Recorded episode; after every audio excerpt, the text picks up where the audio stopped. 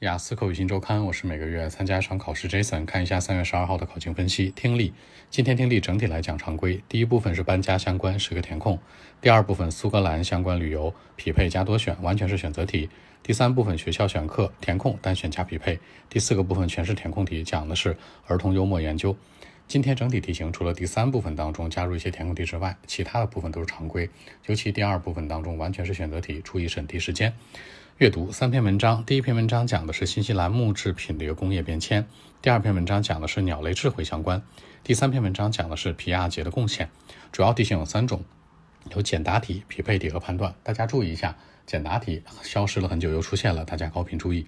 说一下写作，今天的写作传统，小作文和大作文。小作文是一个 line graph 折线图，讲的是英国不同年龄段去电影院的百分比相关。注意要把它的特征趋势写出来，里面的最大值、最小值和倍数关系。其次，大作文一个社会类的，原题这样说的：说现在生活在二十一世纪的人们，他们的生活质量比过去前一个世纪、比二十世纪人要高。哎，问你同不同意这样的一种说法，或者这样的说法哪种整上同意还是不同意？大家注意，站在三个维度思考，首先是教育，其次是医疗，还有一个是科技。教育方向来讲，其实从过去到现在，其实是一直在进步的，没有太大的区别和太大的改变。其实教育是一个很传统的事儿，所以这个地方呢，可以进行平行讨论，两边观点折中一些。其次呢，科技。